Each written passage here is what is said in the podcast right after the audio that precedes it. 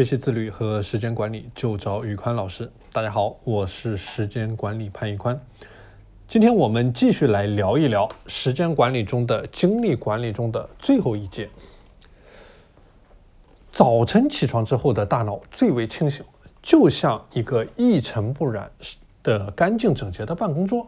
这个时候呢，不要去做一些没有价值、没有意义的事情，让这个干净整洁的办公桌变得杂乱无章。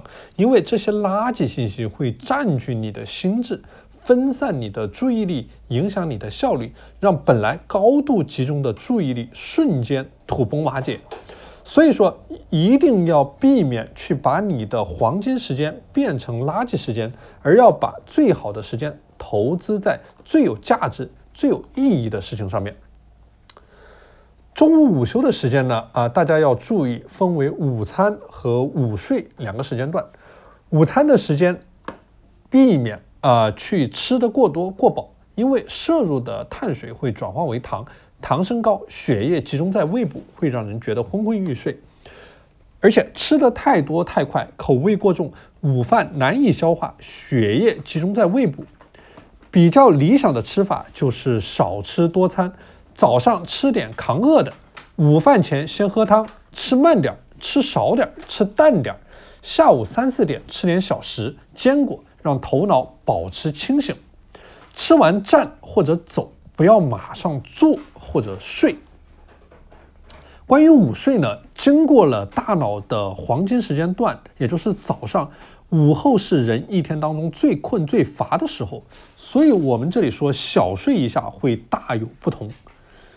根据美国 NASA 的调查研究表明啊，二十六分钟的午睡能够让飞行员的表现提升百分之三十四，灵敏度提高百分之五十四，有利于维持或者说是改善情绪。很多科学家认为。午间二十到三十分钟的小睡对大脑恢复机能是非常有好处的。对于上班族来说，午休的时间一般是在一个小时，可以提前将三十分钟用来午餐，后三十分钟用来午睡。下午一点，我们的大脑处于一种很疲很乏的状态，这个时候我们就要用到我们的下午重启大脑术。关于这个下午重启大脑术呢，有几个方法。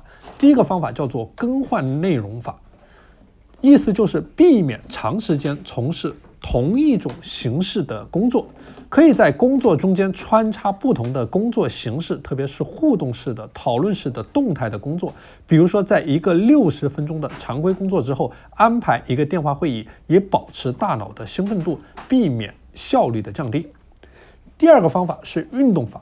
做一些简单的运动，比如深蹲，以此来提高多巴胺、去甲肾上腺素的分泌，提升专注度、工作效率。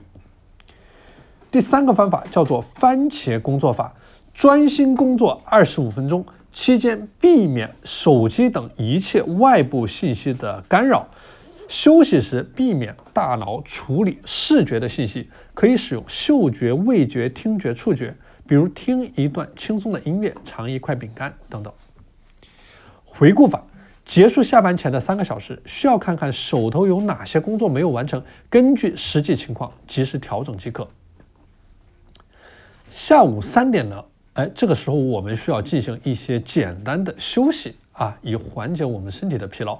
这里给大家提供几个高效休息术：冥想。